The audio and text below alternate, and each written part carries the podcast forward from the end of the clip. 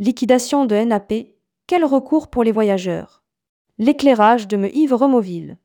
Depuis le 6 novembre 2023, NAP et sa holding, Transport Tourisme Invest, ont été placés en liquidation judiciaire avec poursuite d'activité pour une période de trois mois. Mais quid de la filiale Wavao, dédiée au voyage? C'est la question que se posent plusieurs clients qui nous ont contactés ces dix derniers jours. Nous avons demandé à Meïve Removille de nous éclairer sur la situation. Élément de réponse. Rédigé par Anaïs Borios le mardi 21 novembre 2023.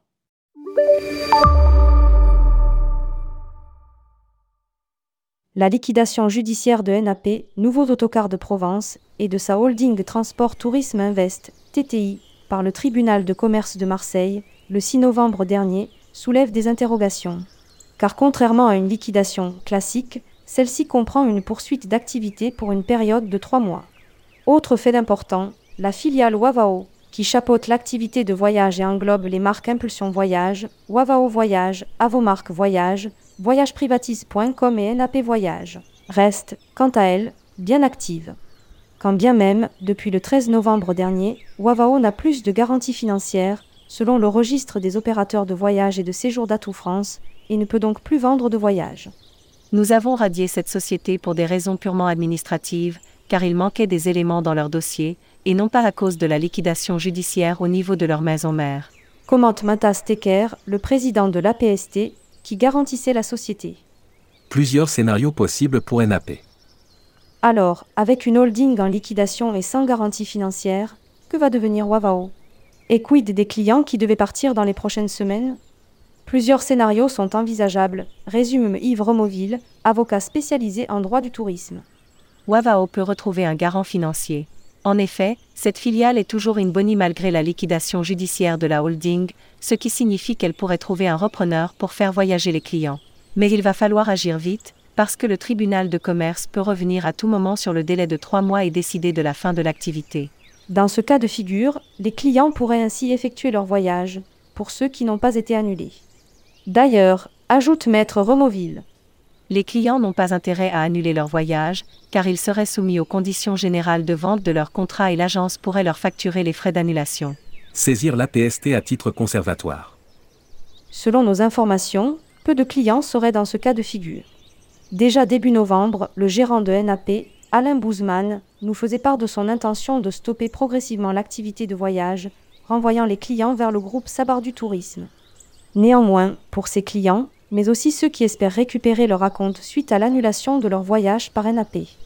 Je leur conseillerais de saisir l'APST à titre conservatoire pour signaler le montant de leur acompte ou du prix du voyage. Poursuit Maître Removille.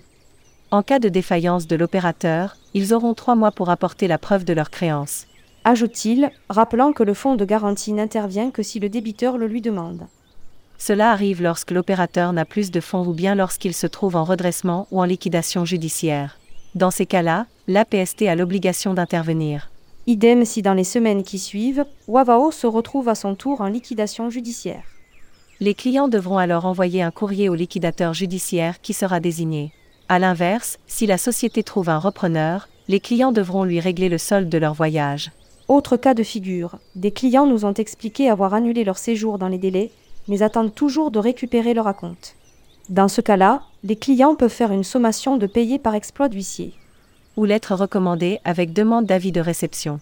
Si celle-ci est suivie d'un refus ou demeure sans effet pendant 45 jours à compter de la signification de la sommation, alors le voyagiste peut être considéré comme défaillant et le client devra en aviser le garant financier. Poursuit l'avocat. La MTV ou le procès? Restent les voyageurs dont le séjour a été annulé à quelques jours du départ. Si le gérant de NAP nous a confirmé que tous ont été remboursés sous 14 jours, certains d'entre eux demandent en plus à être dédommagés, comme le stipulent les conditions générales de vente, CGV, de NAP Voyage, à hauteur de 90% du montant total du voyage, car l'annulation est intervenue entre 7 et 2 jours avant la date de départ. Si le voyage n'a pas été annulé pour cause de circonstances exceptionnelles et inévitables, CEI, ou par manque de participants, le voyagiste doit en effet payer, en plus du remboursement, une indemnité égale à celle qu'aurait supporté le voyageur si c'était ce dernier qui avait annulé. Confirme Maître Removille. Mais cette indemnité n'est pas couverte par la PST.